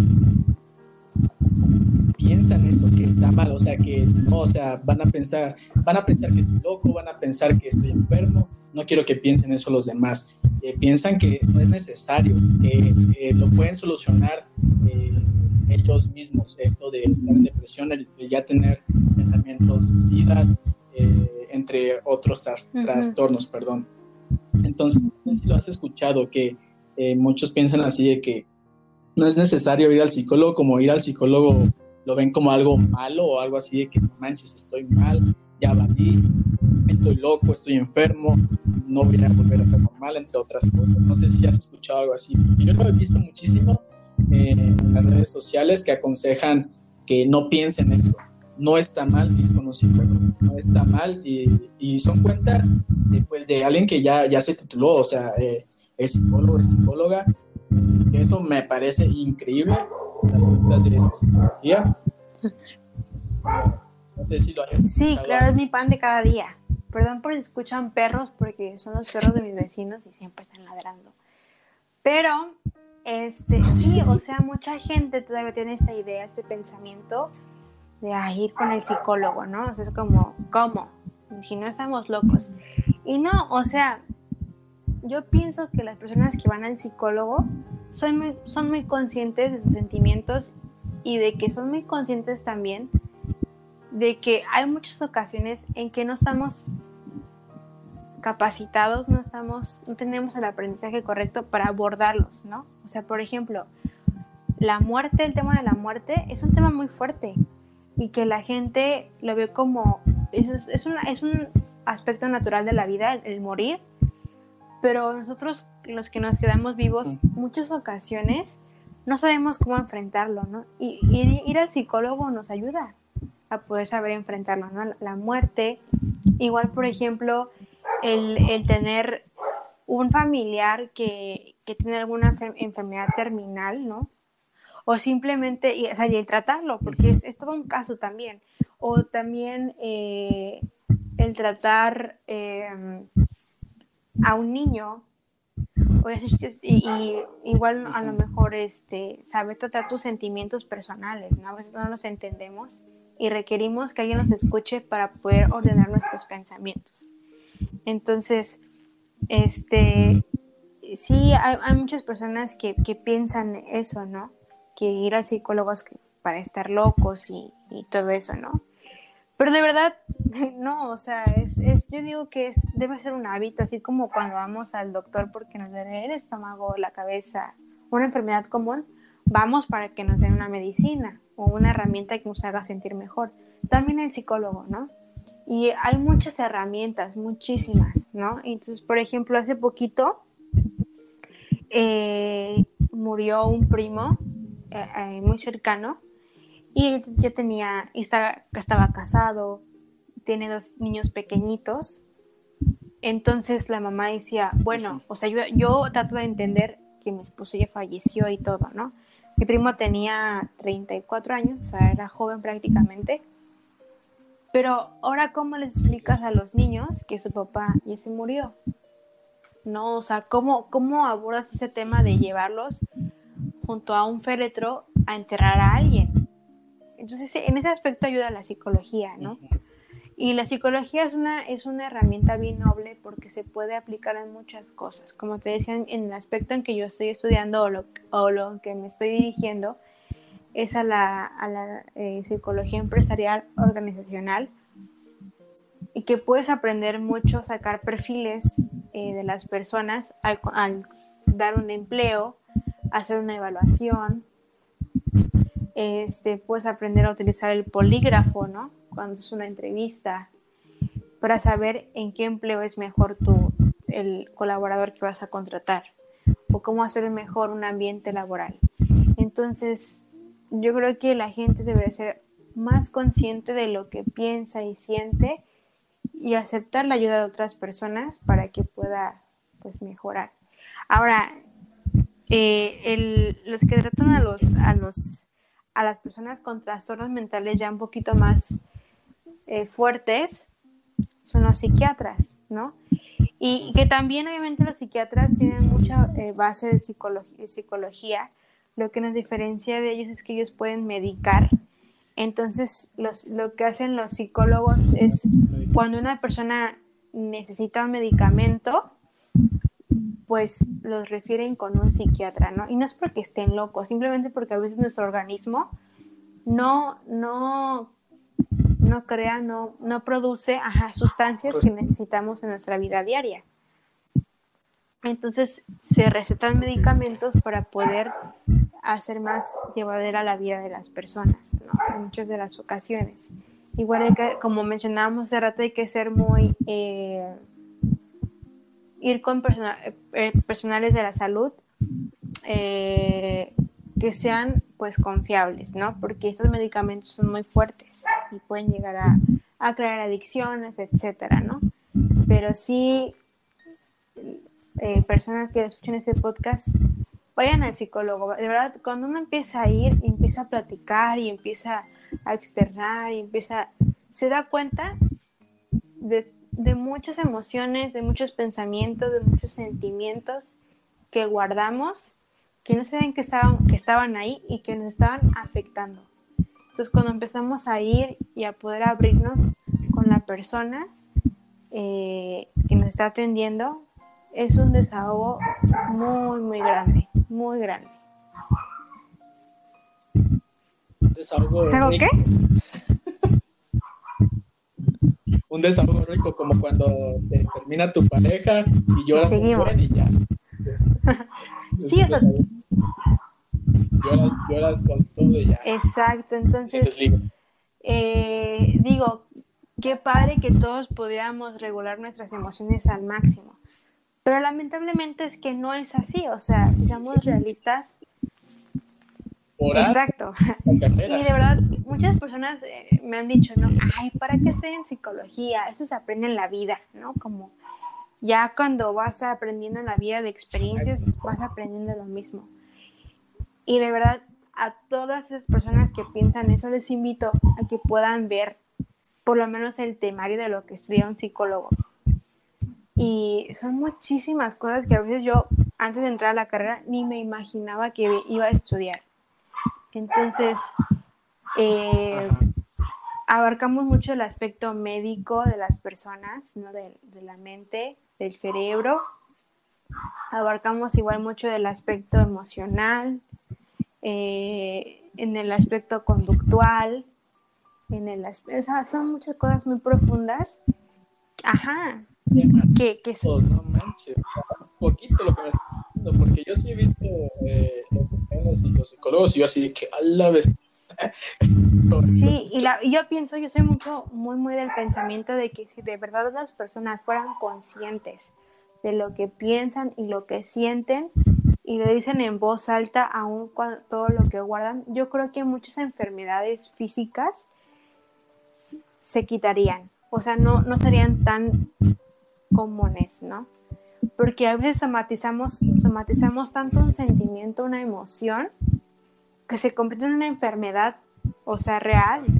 Que nos el estómago, que nos duele una úlcera, que nos duele la pierna, que nos duele la cabeza, que no, o sea, todo, todo un caso de enfermedad y que los médicos nunca encuentran qué es y finalmente termina siendo un sentimiento, una emoción mal trabajados en nuestra vida y que no nos deja continuar, ¿no? Sí, cierto, sí, por ejemplo, eh, igualmente nombro al caso de mi abuelita. La, verdad fue como que un aprendizaje muy grande para mí porque lo viví, o sea, lo vi con ella. Decía, es que me duele el estómago y vomitaba y se ponía mal y, y es que tengo una úlcera y es que yo sé que tengo algo ahí que no sé qué y de ahí no la sacabas. La llevábamos a hacer estudios y, y no tenía nada, no tenía absolutamente tenía, el doctor decía, señora, usted tiene una, una salud de una señora de 50 años, ¿no? Y mi abuelita tenía 73. Entonces, eh, mi abuelita estaba súper bien. Entonces, todo eso, al final, eh, llegamos, eh, también se le refirió con una psicóloga. solamente era un sentimiento que ella traía de preocupación por uno de sus hijos por mucho tiempo y su familia. Entonces, somatizamos tantas cosas en nuestro cuerpo que terminan siendo en enfermedades, ¿no? Entonces, sí debemos ser muy conscientes de eso. Sí, la verdad, sí. Entonces, como, eh, bueno, al menos mi último comentario en esta parte, abarcando ya todo lo que se habló, este, realmente yo tengo mucho respeto por esta carrera de tecnología. A todas las carreras, pero esta es la que más importa estudiar, por eso tengo más respeto. Eh, gracias a la.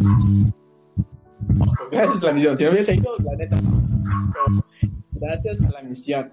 Porque, no sé, eh, bueno, que son miembros los que eh, han ido a la misión, son misioneros o lo que sea, o tienen eh, familiares. Este, digamos que somos como dos años, por así decirlo, y nos, enseñan todo en, en, tiempo, en tres semanas, en el CCM. Pero ya estudiando en una universidad, si mal no recuerdo, son seis años. ¿De la carrera? Eh, bueno, no, básicamente son tres y en lo que te quieres especializar. Este, ajá, en mi caso son cuatro años por las prácticas profesionales que nos piden aquí, entonces.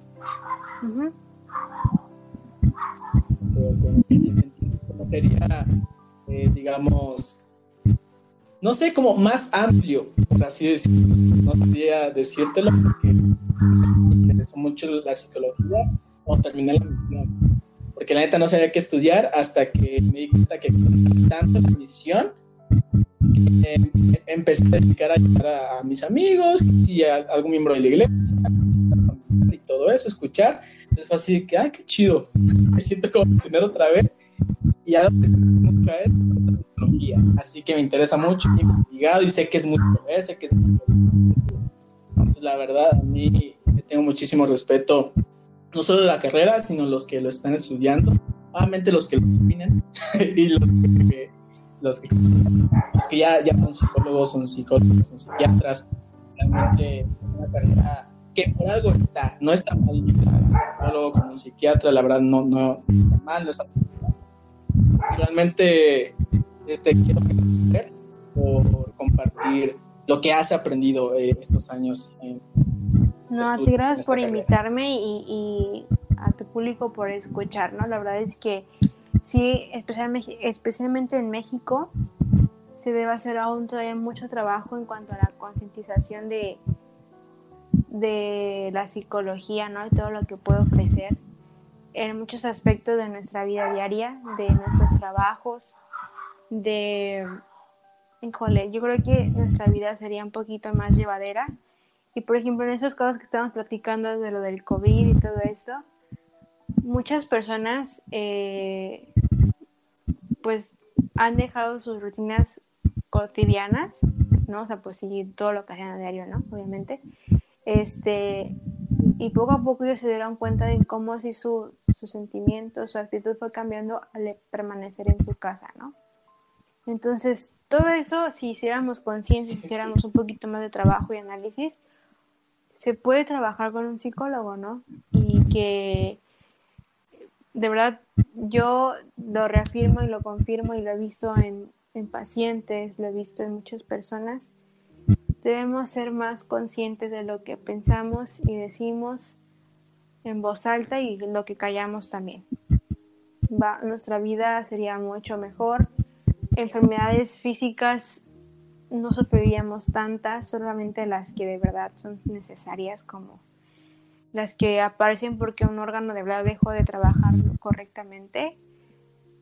Pero hay muchas cosas que reprimimos, muchas cosas que nos guardamos y que no sabemos trabajar y que se quedan en nuestro cuerpo, se quedan ahí y, nos hacen que nuestra vida se, pues, se detenga ¿no? en algún momento. Entonces ya para, ya estamos a punto de concluir.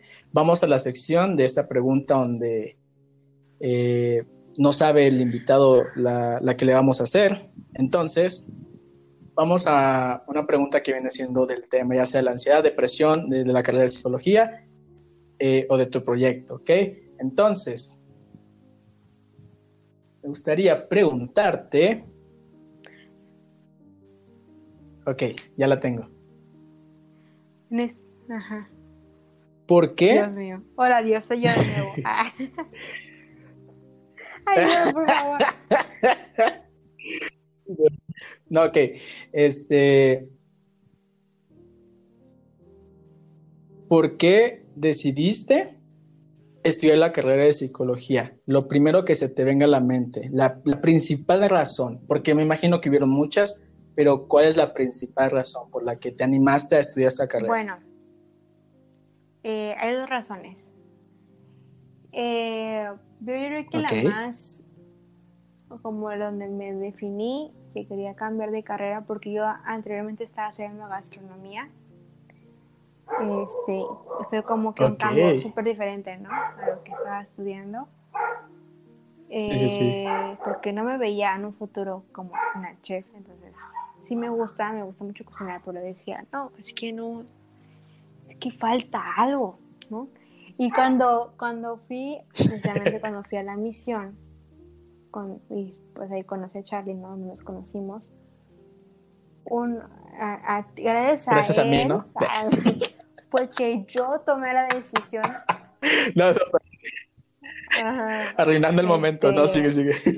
Eh, bueno, uno trata a mucha gente, a muchísima gente. Y uno se da cuenta de, de todas las problemáticas que les rodea y básicamente son casi las mismas. ¿no? Entonces, muchas veces uno como amigo, familiar, eh, tu pareja puede ser también, no sabemos cómo ayudar a ese tipo de personas, ¿no? Y hay como, como que nos alejamos o hay como impotencia de no saber cómo ayudarles y vemos que están sufriendo y no sabemos qué hacer. Y aunque les estamos diciendo, mira, que hay una mejor vida para ti, haz eso, es el otro, no lo toman. Y yo creo que bueno, en mi caso había como un sentimiento como de frustración porque decía, en mi mente, obviamente, amigo, amiga o persona, te estoy diciendo que aquí vas a estar bien, vas a estar a salvo, vas a estar feliz y la gente no, no quiere. Yo creo que estoy psicología por eso, ¿no? Porque para poder entender un poquito mejor la manera en yo como ser humano, cómo puedo ayudarles de acuerdo a lo que necesitan esas personas, porque cada quien es, cada cabeza, cada cabeza es un mundo diferente. Y este y necesito saber cómo tratar a esas personas, ¿no? Y ahora que lo veo se expandió más mi mente, ¿no? Saber tratar a personas como, por ejemplo, ansiedad, depresión, niños con síndrome de Down, niños con dislexia, personas con esquizofrenia, personas con problemas de aprendizaje, personas eh, psicóticas, personas, o sea, ya cosas más graves que solamente un problema familiar. Y es muy bonito, eh, yo me siento muy feliz, muy bonito cuando hay ese tipo de personas que, y, que la gente normalmente no sabe cómo ayudarles, pero tú sí sabes cómo hacerlo y puedes así, llegar y explicarles y decirles y poner en práctica tus conocimientos y resulta, ¿no? Eso es lo bonito de, la carrera. Es como cuando un doctor va a un paciente, le receta una medicina correctamente y se cura, ¿no?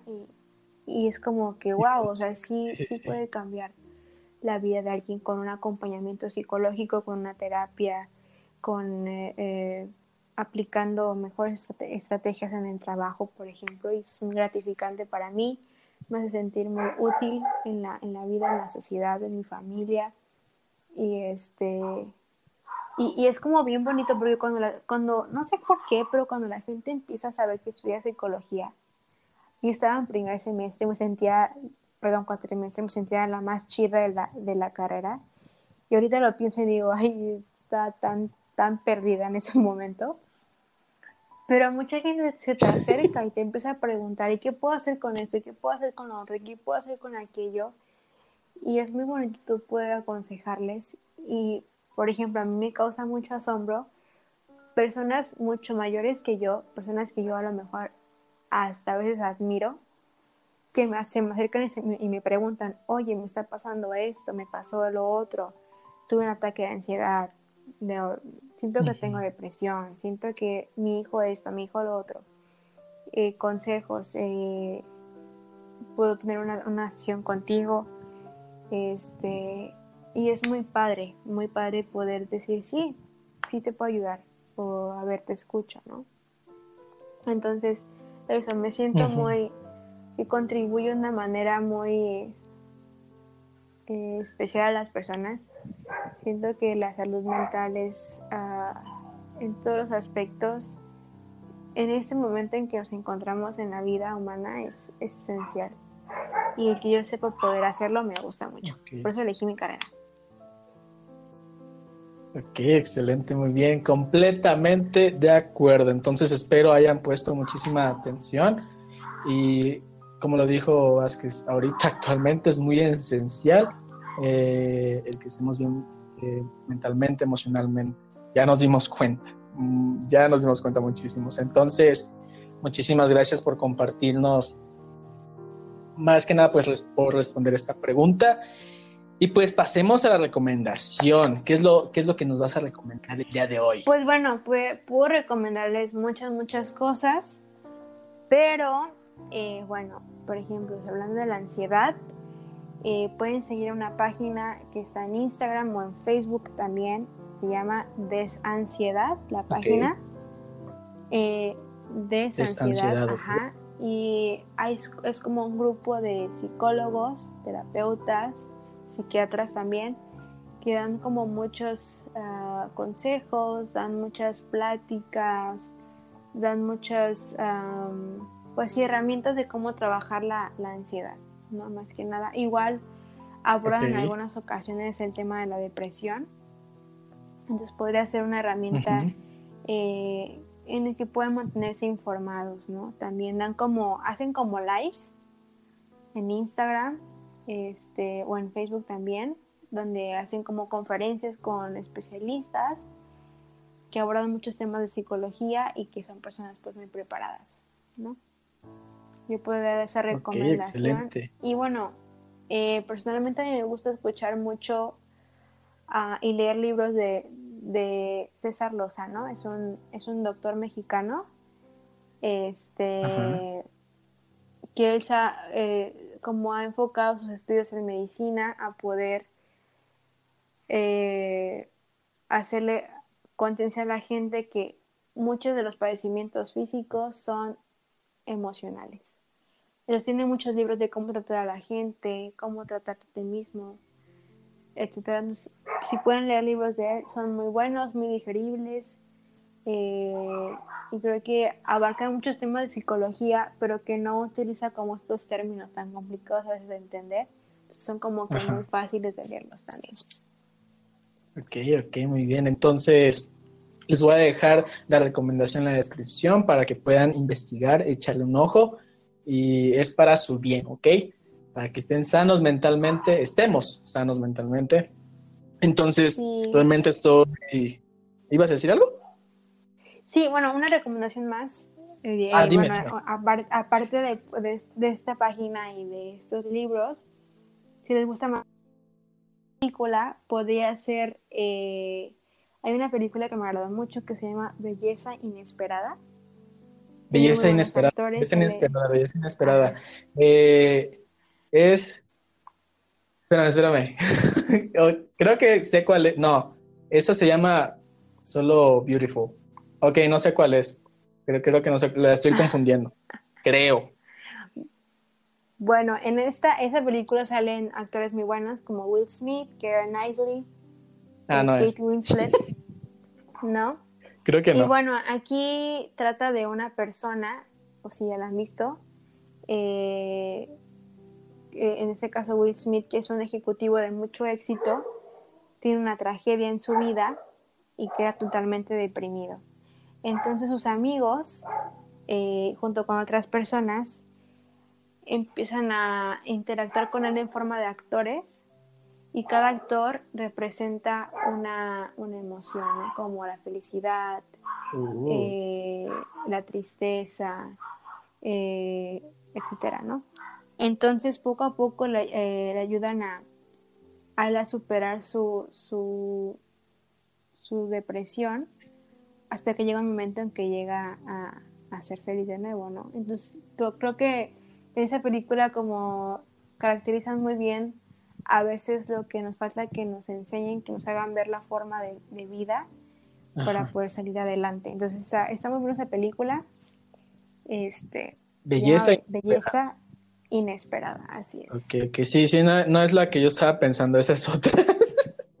Pero que, que, belleza inesperada. Muy bien, excelente. Entonces, ahí están las tres recomendaciones. Estarán en la descripción de esa plataforma Spotify para que puedan echarle un ojo a la cuenta de Instagram, a este doctor mexicano Carlos, ¿verdad? ¿Carlos qué? César Lozano. César Lozano, iba a decir, no sé, mira, así está mi ego que iba a decir Carlos Díaz, ¿eh? Fíjate. o sea, yo, yo, soy ese doctor. También, ya no doctora, este, ahí lo reproducen en teta, Carlos. Ay, no manches, qué oso, no manches. Aquí, ya, ya te, aquí ando de, de diva, hackeando. Yes, mamá. no, eh, César Lozano y, la película Belleza Inesperada. Que Ay, no, qué vergüenza. La página Desansiedad. La página de Instagram o Facebook. Bien, entonces están en la descripción. Y pues, muchísimas gracias, eh, Rosa Vázquez, por aceptar la invitación a este podcast. ¿Algo que, le quieras decir a la audiencia? Bueno, pues antes que nada quisiera agradecer que me hayas invitado, que podamos haber hablado de estos temas pues muy importantes actualmente y sobre todo para hacer conciencia en la salud mental. Este, ojalá puedan seguirnos en nuestra página que les comentamos al principio, Cyfriend7 en Instagram. Y este pues gracias por, por escucharnos. Igual sigan al podcast de mi querido amigo Carlos, que, la verdad es que están muy buenos. Gracias, gracias. Este, y son muy variados, hasta de K-pop, ¿no? Entonces, este, escúchenlo, de verdad es que saca temas muy interesantes y sobre todo apoyar el talento mexicano. Exacto, muy bien. Muchísimas gracias y recuerden que todo va a estar en la descripción, el proyecto de Vázquez y las tres recomendaciones que nos acaba de hacer. Entonces, recuerden compartir el podcast, recuerden eh, seguirme en Instagram, aquí en la plataforma de Spotify y en la página de Facebook como Recordando Días. Entonces, muchísimas gracias, cuídense mucho y que tengan un buen día, tarde, noche. Nos vemos en el próximo episodio. Bye. Bye, gracias a todos, cuídense.